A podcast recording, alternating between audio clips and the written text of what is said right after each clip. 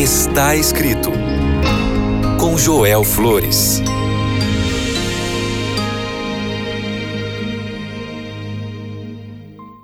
Olá, muita alegria estar mais uma vez juntos aqui no programa Está Escrito.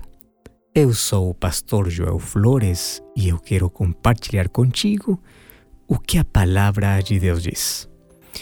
O livro de Romanos, capítulo 3, verso 10 e verso 23, a Sagrada Escritura afirma que não há nenhum justo e que todos, todos pecaram. E além disso, declara: se dissermos que não temos pecado, enganamos a nós mesmos e a verdade não está em nós. O livro de João, capítulo 1, verso 8, diz isso. Parece que essas afirmações são um pouco exageradas, né? Mas a palavra pecado, como tal, para muitos é uma palavra muito forte.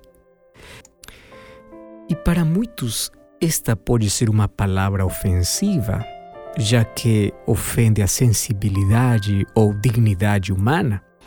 Por isso, há tantos que preferem não falar de pecado, mas falar de tendência, fraqueza, deslize, desvio, erro, livre escolha ou até doença. Porque para muitos a palavra pecado é uma palavra muito, muito negativa. Mas por mais que eufemismos sejam usados para atenuar a verdadeira natureza do pecado, o pecado é o mal e o pior infortúnio da humanidade e continuará assim até a volta de Jesus. Na verdade, o pecado é triste e as consequências são muito, muito caras. Se o pecado não fosse tão universal, não haveria todos os males que mancham o mundo com as mais diversas perversões.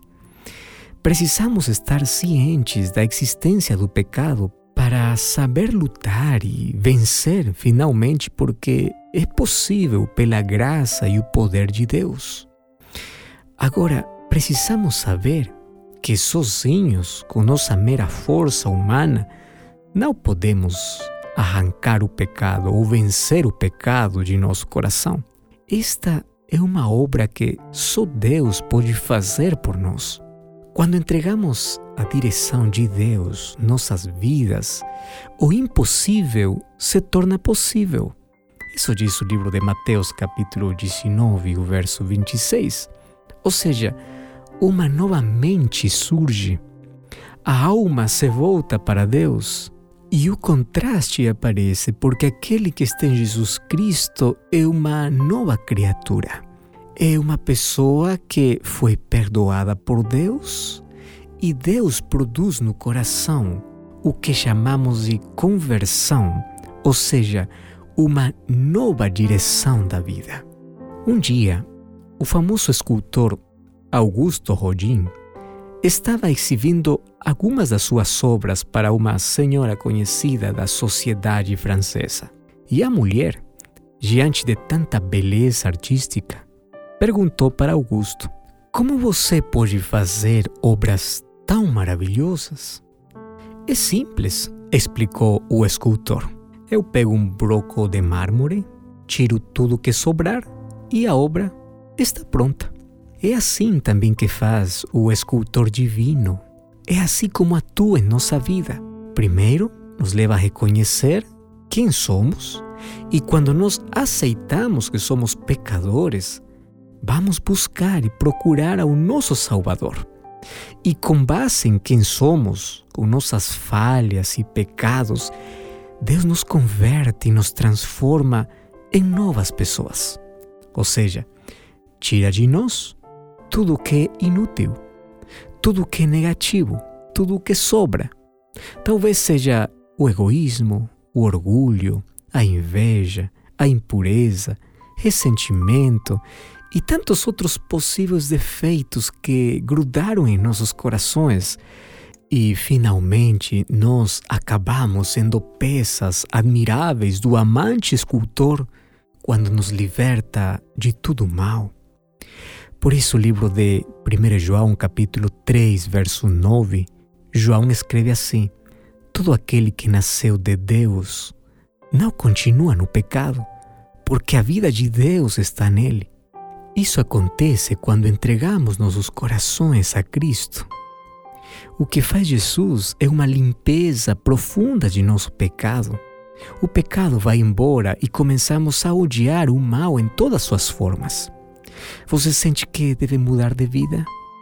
Bom, o Senhor pode fazer isso por você. Por isso, Ele deu sua vida na cruz e morreu para nos livrar do pecado, para nos limpar. Só basta agora aceitar como seu grande redentor.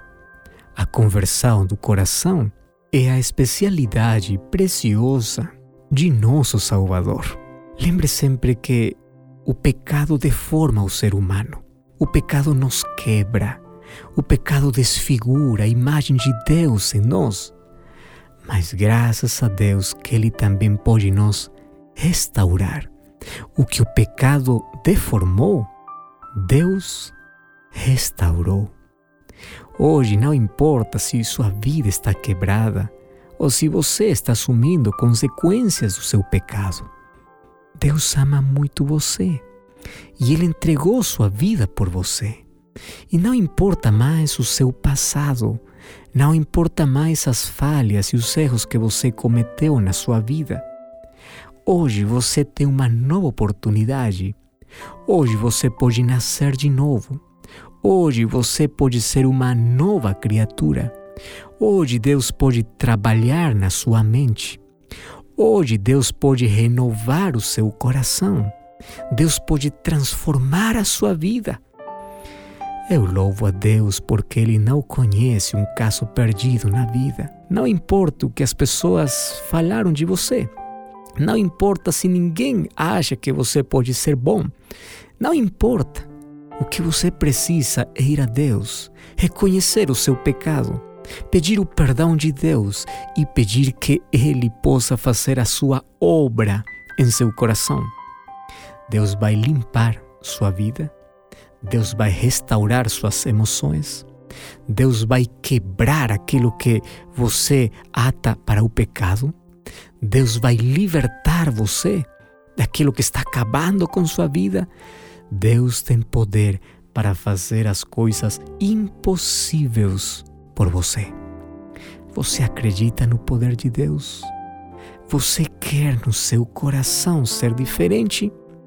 Você está cansado e esgotado de tanto lutar na vida contra um pecado que não pode vencer? Lembre que Jesus já deu a vitória e você tem que ir para Ele e pedir e dizer assim: Ó oh Senhor, me perdoa e me dá a vitória contra o pecado. O livro de Romanos, capítulo 3, diz que todos somos pecadores. Mas o problema não é o pecado. O problema é o que o ser humano não quer soltar o pecado. O problema é que o ser humano não quer ir para Deus. O problema é que o ser humano não permite que Deus possa curar suas feridas e que Deus não possa transformar o seu coração. Nunca o problema foi o pecado para Deus, porque Deus pode restaurar. O problema sempre é o ser humano que não quer ir para Deus. Mas hoje você tem a melhor chance, a melhor oportunidade. Hoje é o dia onde você pode experimentar uma mudança de vida. E a partir de hoje, pode ser uma nova criatura em nome de Jesus. Você acredita nisso? Você quer ir agora para Deus? Quer pedir perdão por seus pecados? Quer receber a paz no seu coração? Quer ser livre de culpa? Quer se despedir do seu passado para ser uma nova pessoa? Bom, se é assim, feche seus olhos. Vamos orar. Pai querido, muito obrigado pela oportunidade que temos hoje de ter uma nova vida. Por isso colocamos nosso coração em tuas mãos. Queremos que possas transformar nossa vida, renovar nossa mente. Queremos ser novas criaturas, pessoas diferentes. queremos que possas restaurar tua imagem em nossa vida. Por favor, nos perdoa e nos restaura. Em nome de Jesus. Amém. Lembre sempre, está escrito: não só de pão viverá o homem, mas de toda palavra que procede da boca de Deus. Até a próxima!